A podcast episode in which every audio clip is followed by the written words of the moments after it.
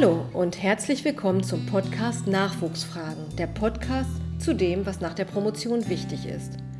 Ich bin Nadine Pippel und Gastgeberin der Nachwuchsfragen, die an der Graduiertenakademie der Leibniz-Uni Hannover produziert werden. In dieser Podcast-Reihe beantworten meine Gäste und ich imaginäre, aber immer wiederkehrende Fragen von Promovierenden und Promovierten. Was euch dann erwartet? Kurze Infos zu Qualifizierungswegen, Laufbahnmodellen und allem Wissenswerten rund um diese meist unwägbare Zeit zwischen Promotionsabschluss und der Erstberufung auf eine Professur. Also eine Art Handbuch, nur kürzer und für die Ohren. Ja, herzlich willkommen zu einer weiteren Folge unserer Podcast-Reihe Nachwuchsfragen. Heute widmen wir uns wieder einmal dem Ende der Postdoc-Zeit, also der Zeit, in der es um die Bewährung und die Bewerbung auf Professuren geht. Denn ich habe den Eindruck gewonnen, dass nicht wenige diese Bewerbungsverfahren noch immer als eine Art Blackbox sehen. Heute möchte ich mich deshalb konkret den Verfahren und möglichen Unterschieden widmen. Unterschieden zwischen verschiedenen Professurstufen, den Fächern, vielleicht auch den Verfahren von Universität zu Universität. Hierzu habe ich, und ich freue mich darüber wirklich außerordentlich, Herrn Professor Joachim Escher gewinnen können. Er ist Mathematikprofessor an der Leibniz-Universität Hannover und seit 2015 Vizepräsident für Berufungsangelegenheiten, Personalentwicklung und wissenschaftliche Weiterbildung. In dieser Funktion scheint er mir prädestiniert geradezu für eine Annäherung an die Blackbox-Berufungsverfahren. Schön, dass Sie da sind, Herr Escher. Ja, äh, vielen Dank für die Einladung. Ich habe mich auch äh, sehr gefreut. Wenn wir uns also, Herr Escher, ähm, Berufungsverfahren konkret ansehen, wie sind diese in Hannover an Ihrer Universität angelegt? Wie erleben Sie die Dauer, den Ablauf und auch vielleicht die Zusammensetzung der Kommissionen quer durch die Fächer? Berichten Sie doch gern ein wenig von der sogenannten Black Box. Ja, äh, sehr, sehr, gerne. Ähm, ich möchte damit beginnen, dass es äh, in der Tat in den letzten Jahren äh, oder zwei Jahrzehnten ähm, sich ein bisschen Bewegung in, in dieses Geschäft äh, ergeben hat. Also man kann nicht mehr von der Berufung sprechen, sondern es gibt verschiedene Modelle. Äh, deshalb äh, müssten, äh, möchte ich mich äh, auf ähm, vielleicht eines mal äh, konzentrieren. Das ist die ganz klassische ähm, Professur. Mhm. Wenn wir über ähm, äh, Dauer sprechen, dann auch da muss man so ein bisschen ähm, abwägen, äh, welche Dauer will man ins Auge fassen. Also ich habe mhm. jetzt äh, für die Zuhörenden mir überlegt, dass wir ab der Ausschreibung erstmal sprechen. Mhm. Es gibt natürlich vor der Ausschreibung nochmal einen äh, universitätsinternen Ablauf, aber der ist vielleicht jetzt an der Stelle nicht so sehr interessant. Also es wird eine Stelle äh, ausgeschrieben mhm. äh, für ein Fach. In der Regel findet das in, äh, in Zeit, äh, Zeitungen statt, äh, in, äh, unterdessen auch ähm, ähm, online. Zuvor hat die entsprechende Fakultät eine Berufungskommission eingesetzt. Eine solche Berufungskommission besteht ungefähr zwischen 10 bis 15 äh, Mitgliedern. Das kann ein bisschen nach unten oder ein bisschen nach oben variieren. Da sind alle Statusgruppen der Universität vertreten, das heißt Professorinnen und Professoren, wissenschaftliche Mitarbeitende, Studierende und auch MitarbeiterInnen des, äh, der MTV, also technisch, äh, Verwaltungs- und technische Mitarbeiter. Ähm, dann wird die Stelle ausgeschrieben mit einer bestimmten äh, Bewerbungsfrist. Dann gehen Bewerbungen ein. Die Anzahl der Bewerbungen für eine regulär ausgeschriebene Stelle, äh, die liegen so zwischen 10 als Minimum bis zu 200. Das ist, äh, das ist ungefähr der Range. Äh, äh, über den wir sprechen. Dann werden diese Bewerbungen ähm, gesichtet durch die Berufungskommission. Und das Ziel ist, dass man eine sogenannte Shortlist ähm, erarbeitet. Äh, auf dieser Shortlist stehen dann die Bewerbungen, die man besonders interessant findet und die man dann äh, näher, die Personen, die dahinter stehen, näher kennenlernen will. Äh, das ist in der Regel äh, ist so eine Shortlist, da stehen vier bis acht äh, Namen auf dieser Liste. Und diese Personen werden dann eingeladen zum sogenannten Vorsingen, wie das ein bisschen abkürzend auch genannt wird. gemeint ist damit, dass man die Bewerberinnen einlädt zu einem Vorstellungsgespräch zu einem Vortrag. In der Regel ist das ein äh, wissenschaftlicher Fachvortrag und äh, bei uns äh, an der Leibniz-Universität ähm, fest äh, etabliert auch eine sogenannte Lehrprobe. Das äh, hört sich dann die Berufungskommission an. Und aus dieser Shortlist äh, erstellt man dann eine sogenannte Berufungsliste. Die soll im Allgemeinen drei Namen aufweisen. Auch hier kann das nach unten oder nach oben abweichen. Nach unten zwei, nach oben vier, alles andere ist eher ungewöhnlich. Mhm. Zur Erstellung äh, dieser Shortlist äh, holt man sich auch nochmal exper äh, externe Expertise dazu. Mhm. Entweder indem man schon ähm, externe Gutachterinnen und Gutachter zu den Vorträgen einlädt. Das ist möglich in Niedersachsen und in anderen Bundesländern, nicht in allen. Oder, äh, das ist äh, bundesweit noch das äh, weit verbreitetste ähm, Modell, man äh, bittet Fachkolleginnen und Fachkollegen um eine Begutachtung der Kandidatinnen und Kandidaten. Mhm. Und wenn dann alle diese Informationen zusammengetragen sind, äh, ist das Ziel, dass man diese Dreierliste erstellt. Mhm. Mit dieser Dreierliste äh, geht es dann in den äh, Fakultätsrat. Der, die Berufungskommission hat den expliziten Arbeitsauftrag, ähm, für den Fakultätsrat eine Berufungsliste zu erarbeiten die wird dann im Fakultätsrat ja. vorgestellt und im Fakultätsrat beraten und im besten Fall beschlossen. Mhm. Dann äh, geht das äh, Verfahren ähm, ins Präsidium. Äh, da äh, werden diese Vorgänge ähm, auch ähm, auf äh, Verfahrenssicherheit geprüft, also dass ähm, äh, dass alle ähm, Vorgaben, die das Niedersächsische Hochschulgesetz äh, gibt, eingehalten werden. Nach der Prüfung ähm, wird diese Liste äh, äh, im akademischen Senat der Leibniz-Universität behandelt. Da mhm. werden, wird die ganze, der ganze Berufungsordner, das sind unterdessen elektronische Akten, aber immerhin mhm. auch Akten, äh, da kann jeder Fall schon mal 300 äh, Seiten stark sein. Also da wird, mhm. werden diese Akten nochmal geprüft, die Liste nochmal diskutiert. Und ähm, wenn der Senat dann eine positive Stellungnahme abgibt, geht es zurück ins Präsidium. Mhm. Das Präsidium beschließt äh, die Liste dann im besten Fall und äh, dann äh, geht sie weiter, auch da gibt es verschiedene Modelle. Äh, entweder, ähm, also dann muss das Einvernehmen hergestellt werden, entweder mit dem Hochschulrat mhm. ähm, oder mit dem Ministerium. Das ähm, hängt so ein bisschen davon ab, in welchen Bereichen äh, die Stelle ausgeschrieben wurde. Und auch hier sind ähm, äh, Landesgesetzgebungen teilweise unterschiedlich, aber ja. grosso modo ist das das Verfahren.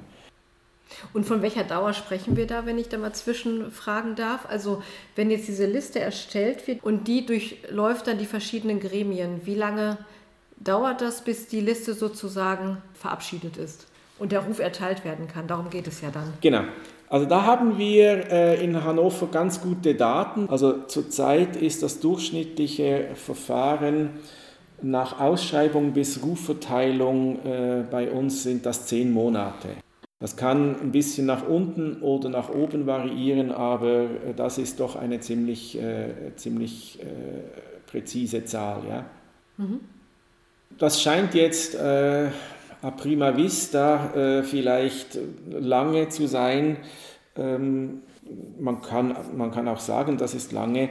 Wenn man, wenn man diese, diese ähm, Haltung einnimmt, würde man dann anschließend fragen, kann man das verkürzen? Mhm. So wie die Gesetzgebung zurzeit vorliegt und so wie die Verfahren ähm, abgearbeitet werden müssen, ist da kaum äh, Spielraum, um das ähm, äh, relevant äh, zu verkürzen. Also wir sprechen mhm. vielleicht, vielleicht kann man an der einen oder anderen Stelle nochmal zwei Wochen mhm. äh, gewinnen, aber nicht, dass man jetzt zum Beispiel diese zehn Monate halbieren könnte. Das ist nicht möglich. Mhm. Ich weiß, dass wir an der Leibniz-Universität mit zehn Monaten ziemlich gut aufgestellt sind. Das kann in anderen Bundesländern ähm, deutlich darüber liegen. Ah ja. Mhm. Äh, mhm. Danach äh, ist ähm, danach führen wir auch Statistik, aber äh, dann sind die Parameter äh, sehr heterogen und dann äh, sind die Fallzahlen zu klein, um irgendetwas ähm, wirklich ähm, äh, Wasserdichtes sagen zu können, weil dann fangen die sogenannten Berufungsverhandlungen an mhm. und die sind fächerspezifisch. Also äh, es gibt ein klassisches Beispiel aus der Veterinärmedizin, also da mhm hat, ist, war jemand eher auf größere Tiere spezialisiert, also jetzt nicht mhm. gerade Elefanten, aber ja. äh, größer als, als, als Wellensittiche und, und äh, Kaninchen. Und da musste halt in einem Labor, äh, mussten Vorrichtungen hergerichtet werden, mhm. dass man eben auch Pferde oder, oder andere größere Tiere veterinärmedizinisch untersuchen kann. Und das äh, braucht halt ein bisschen Vorlauf, das braucht äh, Vorbereitung und äh, da spreizt sich dann äh, äh, das Szenario deutlich. Ja. Mhm, mhm. Und gibt es denn Unterschiede? Sie haben jetzt die, die ganz klassische Professur ähm, am Anfang genannt. Gibt es da Unterschiede zwischen den verschiedenen Professurstufen, also W1, vor allem W1 als Juniorprofessur und dann W2 und W3? Oder sind die Verfahren, äh, was den Ablauf, die Dauer, ja, und sich, sicher auch den Ablauf vor allem äh, anbelangt, sind die ähnlich? Zunächst einmal das Verfahren, was wir jetzt geschildert haben, sind für W1, W2 und W3 ähnlich. Mhm, mh. Es gibt für W1, das ist auch Landesgesetzgebung, aber in, in, in Niedersachsen ist es so, dass W1-Professuren nicht mehr durch den Senat und den Hochschulrat müssen. Mhm. Also da gibt mhm. es eine gewisse Beschleunigung. Mhm. Das sind aber die W1-Professuren ohne Tenured-Track. Ja, ja.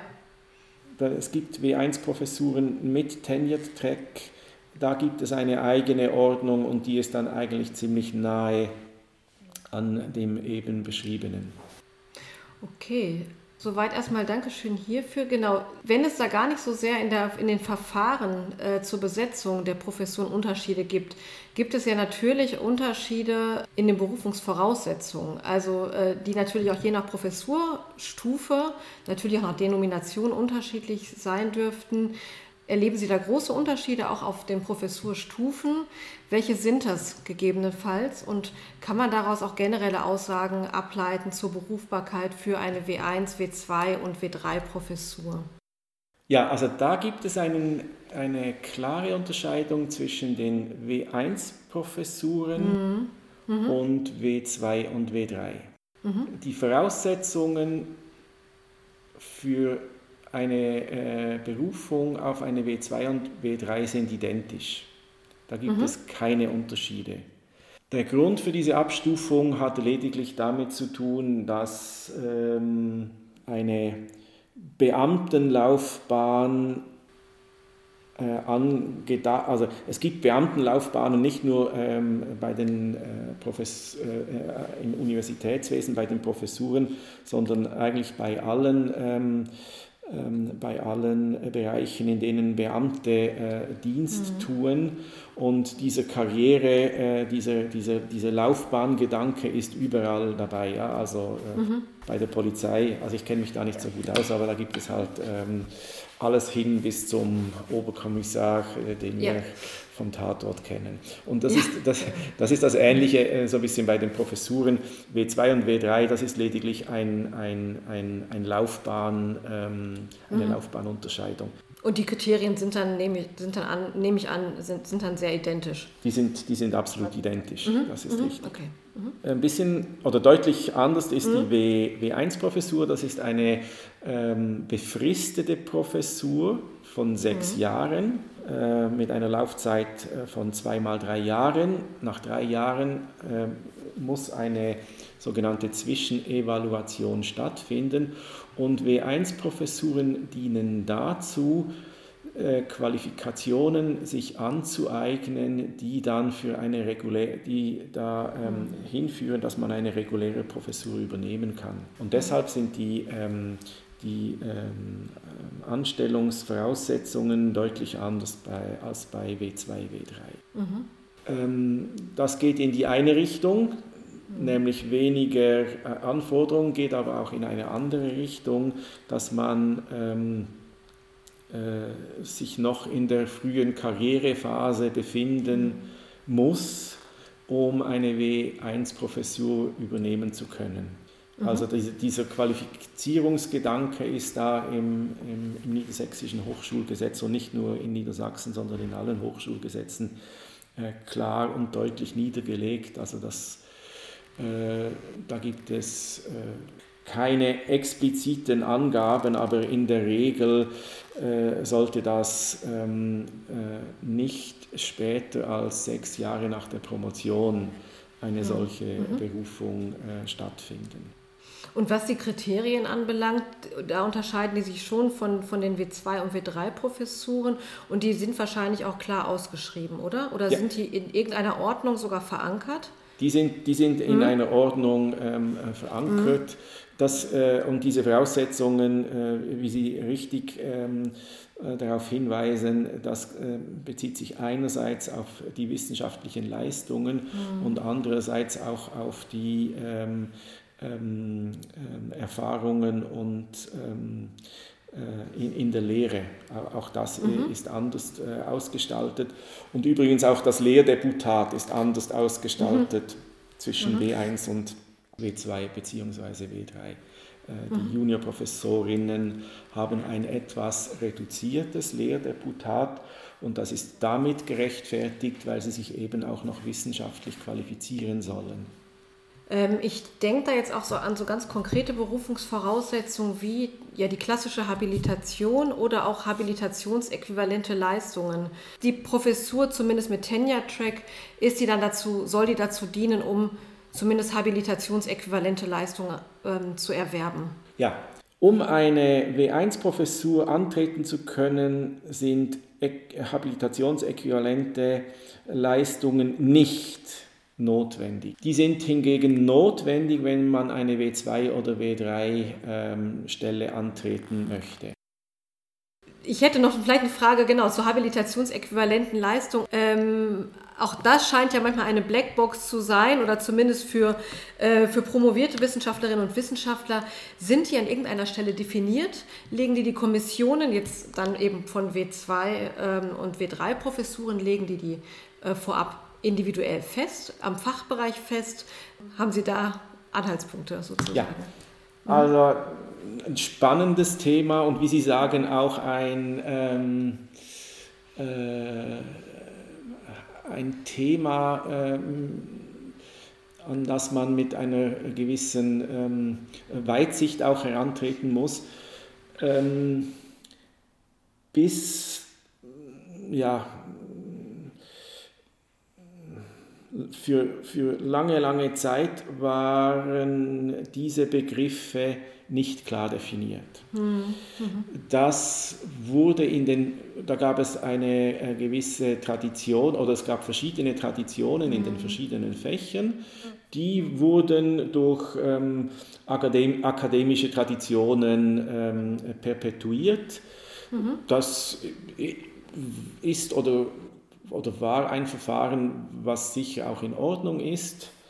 Man wusste, im, der, im Fach Mathematik sind äh, die und die Leistungen zu erbringen und die waren im deutlichen Gegensatz oder völlig anders formuliert, als wenn man in Jura äh, sich habilitieren wollte.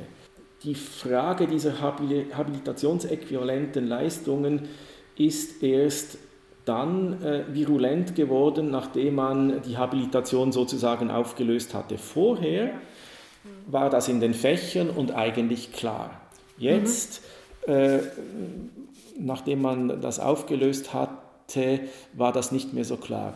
Und wir haben das äh, äh im Präsidium der Leibniz-Universität ähm, dann vor ein paar Jahren so gelöst, mhm. dass wir alle Fakultäten gebeten haben, ihre fachspezifischen Kriterien zu benennen. Mhm. Und zwar auch so, dass, wir die, dass man diese Kriterien verschriftlichen kann mhm. und Gremien dann auch an die Hand geben kann. Sie müssen sich äh, folgende Situation vorstellen, also da landet irgendein Verfahren äh, oder ein Verfahren aus irgendeiner Fakultät im Senat. Und jetzt mhm. kann es gut sein, dass äh, in, im Senat da kein, keine Wahlsenatorin oder kein Wahlsenator aus diesem Fach gerade im Gremium ist. Und damit man natürlich kann man sich dann äh, Expertise von, von außen äh, ähm, dazu holen. Man kann die entsprechende Dekanin einladen oder den entsprechenden Berufungskommissionsvorsitzenden. Das ist alles möglich. Trotzdem ist es natürlich schon ganz schick. Man hat, man hat einen Kriterienkatalog, also das Fach Jura oder das Fach ähm, Physik oder äh, das Fach Soziologie ähm, hat die und die Kriterien ähm, das haben wir vor ein paar Jahren angefangen zu erarbeiten. Das äh, ist jetzt auch in eine gewisse Verwaltungspraxis übergegangen. An diesem Katalog arbeiten wir, aber das ist eigentlich ein ganz gutes äh, Werkzeug, um sich der Frage zu nähern. Hm, spannend, ja. ja. Genau, weil es gibt so ein paar Kriterien natürlich irgendwie, die als so etwas gelten, aber interessant, dass dann die Universität das sogar wirklich für die gesamte Einrichtung quasi mal festgelegt hat ja. auf der Grundlage der, der Fakultäten, ja. Also das, wenn ich da noch, noch mal hm? ergänzen kann, das ist, das ist tatsächlich im Fluss. Ähm, ähm, das hat auch damit zu tun, dass äh, eine gewisse Internationalisierung stattgefunden mhm. hat. Wir haben das gleiche Thema eigentlich auch schon bei den Promotionen. Also es gibt ähm, etwa in Skandinavien äh, ist die kumulative Promotion der absolute Standard. Ja? Mhm. Wir haben äh, in, im deutschsprachigen ähm, äh, Bereich eigentlich immer noch äh, die Promotion als, als Einzelleistung. Ähm, ich will das gar nicht werten, aber wenn man äh, seine äh, Doktorandinnen und Doktoranden auch für den internationalen Markt aufstellen will, ja, dann muss man sich schon überlegen, ist es äh, ratsam, wenn die erste wissenschaftliche Publikation eines, einer jungen Wissenschaftlerin die Promotion ist und sonst nichts, wenn ich die dann in, einen, in, in die Konkurrenz mit Postdocs in, in, in Schweden oder auch in, im, im angelsächsischen Bereich ähm, schicke, dann hat die sozusagen keine Chance, weil alle ihre Mitkonkurrentinnen und Mitkonkurrenten, die haben schon äh, drei äh, Papers ähm, publiziert und daraus eine kumulative äh, Promotion äh, gemacht. Und äh, das ist die identische Frage mit der Habilitation. Früher war die Habilitation das zweite Buch, das wird teilweise in den Fächern auch noch so benannt. In der Mathematik war das auch so. Ich habe auch äh, äh, als Habilitation eine, eine größere Arbeit eingereicht. Ähm, heutzutage findet das nicht mehr so statt, sondern auch in der Mathematik zum Beispiel wird weitgehend äh, kumulativ habilitiert. Das heißt, nach der Promotion arbeitet man wissenschaftlich weiter, man sucht sich Themen, man äh, publiziert dazu und äh, kann dann daraus eine kumulative Habilitation, zumindest in der Mathematik, schreiben und in vielen anderen Fächern auch. Und es Andererseits gibt es Fächer, die wollen halt, äh, die wollen das zweite Buch, was auch in Ordnung ist. Also das ist immer ohne Wertung zu verstehen, mhm. aber es ist eine, eine große Vielfalt, äh, die wir, ja. Äh, die ja. wir, ähm, ähm, über die wir sprechen. Ja. Ja, das knüpft so ein bisschen an eine vorangegangene Folge an, die wir schon mal hatten zu Berufungsvoraussetzungen und dem ganzen ja, akademischen Blumenstrauß im akademischen Portfolio, das man so vorweisen muss. Das passt ganz gut. Also natürlich da auch immer der Appell, sicherlich ähm, sich in der eigenen Fachcommunity umzuhören und zu schauen, was da einfach äh, heutzutage gang und gäbe ist. Ja. Ähm, danke für diese Einschätzung. Ähm, ich hätte tatsächlich noch eine letzte Frage, äh, eher allgemeiner Art. Ähm, und zwar, welche Empfehlungen, Empfehlungen Sie äh, promovierten Wissenschaftlerinnen und Wissenschaftlern mitgeben würden, die sich auf den Weg eben Richtung Professur gemacht haben. Insbesondere vor dem Hintergrund ihrer Erfahrung mit Berufungsangelegenheiten, vielleicht aber auch als Direktor der Graduiertenakademie, äh, in, den, in der wir ja auch Postdocs ansprechen. Ja, auch eine, eine äh, sehr spannende Frage. Ich nehme gern Ihren letzten Punkt auf. Mhm. ähm, der ähm, eigentlich fängt mein Rat schon vor der Promotion an. Ja, also ähm, wenn Sie, natürlich ist das sehr früh, ähm, mhm. aber ähm, der Rat zieht sich eben auch durch nach der Promotion. Also es es gibt verschiedene Ansätze. Also es, es gibt ähm, ähm, Studierende, die, sind, die wissen schon während des Studiums, ich will das und das machen.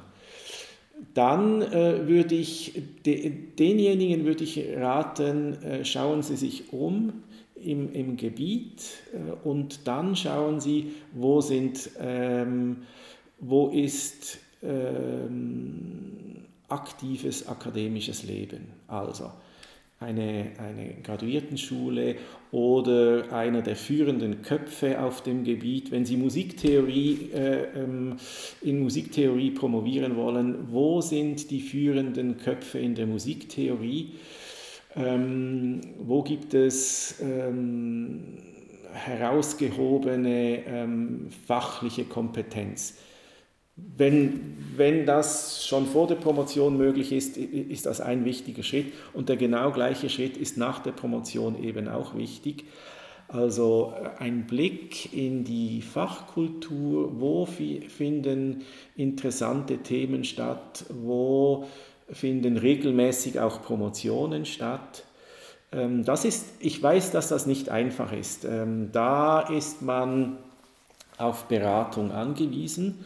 Und jetzt kann ich den Bogen zur Graduiertenakademie äh, äh, nochmal äh, spannen. Also es gibt äh, mindestens zwei Quellen der Beratung, den ich, äh, den ich ähm, ähm, ähm, Promovierten äh, ans Herz legen woll, äh, möchte. Also versuchen Sie ähm, im Fach ähm, ähm, Kolleginnen und Kollegen anzusprechen da dürfen Sie auch durchaus mutig sein. Ja?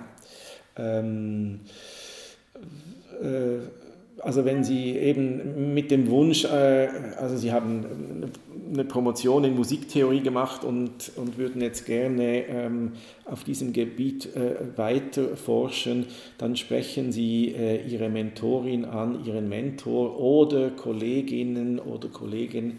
Äh, da kriegen Sie äh, ganz sicher kompetenten Rat. Und dann auf der anderen Seite bietet eben auch die, Graduierten äh, die Graduiertenakademie äh, solche Beratung an. Also wenn Sie ähm, mit einem Wunsch ähm, konkret in die Graduiertenakademie kommen, finden Sie da auch kompetente Beratung. Das ist die eine, äh, die eine Seite. Die andere Seite, wenn man ähm, äh, noch nicht festgelegt ist oder vielleicht das Thema wechseln will, das ist ähm, ein bisschen schwieriger von der Grundvoraussetzung, weil man dann ja nicht weiß, äh, welche Fachkollegen man ansprechen äh, will. Auch da äh, muss man sich dann eben Beratungs, ähm, Beratung ähm, organisieren. Und an der Stelle ist dann äh, wahrscheinlich die erste Anlaufstelle sogar die Graduiertenakademie, ja, äh, die sie dann ähm, weitervermitteln kann. Also das, ähm, das würde ich an der Stelle sagen. Ja, danke, danke für die Werbung in eigener Sache. Ich finde, das ist ein ganz schönes Schlusswort, aber Sie haben wahrscheinlich recht. Also zumindest die Anlaufstellen, die es gibt, nutzen. Ähm, das, äh, das raten wir natürlich auch immer. Also, das also ich, äh, lassen Sie uns das Schlusswort noch ein bisschen verschieben. Also, also ist, das ist, ich bin tatsächlich auch so beraten worden, also gar nicht so sehr ähm, explizit äh, aber äh, so im, während des Studiums ähm, hat man das eine oder das andere Gespräch geführt und dann hat äh, ein junger Dozent gesagt, ja, schauen Sie, wo, wo viele Promotionen laufen, schauen Sie, wo spannende Themen bearbeitet wurden, wirklich nur so einem Nebensatz. Das habe ich aber aufgenommen und ich glaube, das war vielleicht einer der wichtigsten Hinweise, äh, den ich bekommen habe in, in, meiner, in, ähm, in meiner frühen Phase, ähm, in mhm. meiner äh, frühen akademischen Phase. Und glücklicherweise äh, konnte man das dann auch umsetzen. Das ist ja nicht immer so selbstverständlich, dass das geht, aber die Erfahrung zeigt, wenn man, wenn man äh, klare Vorstellungen hat, ähm, äh, finden sich dann auch Möglichkeiten, diese zu realisieren. Wunderbar. Sind wir damit am Schluss angelangt, Herr Escher, oder haben Sie noch ähm, Empfehlungen? Äh, ich, ich hätte, noch eine, ich hätte ja. noch, eine noch eine Empfehlung. Ähm, das ist etwas, was sich in den, äh, in den letzten Jahren auch gezeigt hat. Ähm, eine eigentliche Jobgarantie heutzutage ist ein, äh, ein Förderprogramm äh, nach der Promotion. Also ein Eminöter-Programm oder ein Freigeistprogramm. Wenn man da erfolgreich ist, hat man einen Riesenschritt äh, zur Berufung getan. Auch das knüpft natürlich an, dass man, so etwas kann man nicht einfach ähm, aus dem Ärmel schütteln, da braucht man äh, Begleitung oder auch ein Umfeld, das das ermöglicht, aber das gehört äh, zu, dieser, äh, zu diesem Punkt, dass man sich da umsehen soll, wo, wo spannende Themen bearbeitet werden. Ja, ganz herzlichen Dank noch für diese Empfehlung. Ich glaube, dass die noch wichtig war. Von daher prima, dass Sie die noch gebracht haben. Damit, Herr Escher, ganz herzlichen Dank an Sie dafür, dass Sie heute hier Rede und Antwort gestanden haben. Und ich glaube tatsächlich ähm, auch ein bisschen diese Blackbox ähm, erhellen konnten. Ich hoffe, das ähm, sehen die Zuhörerinnen genauso. Mir hat es sehr gut gefallen. Ähm, damit noch ein letzter Hinweis. Wir gehen hiermit in eine Sommerpause äh, und sagen trotzdem bis zum nächsten Mal. Dankeschön und tschüss.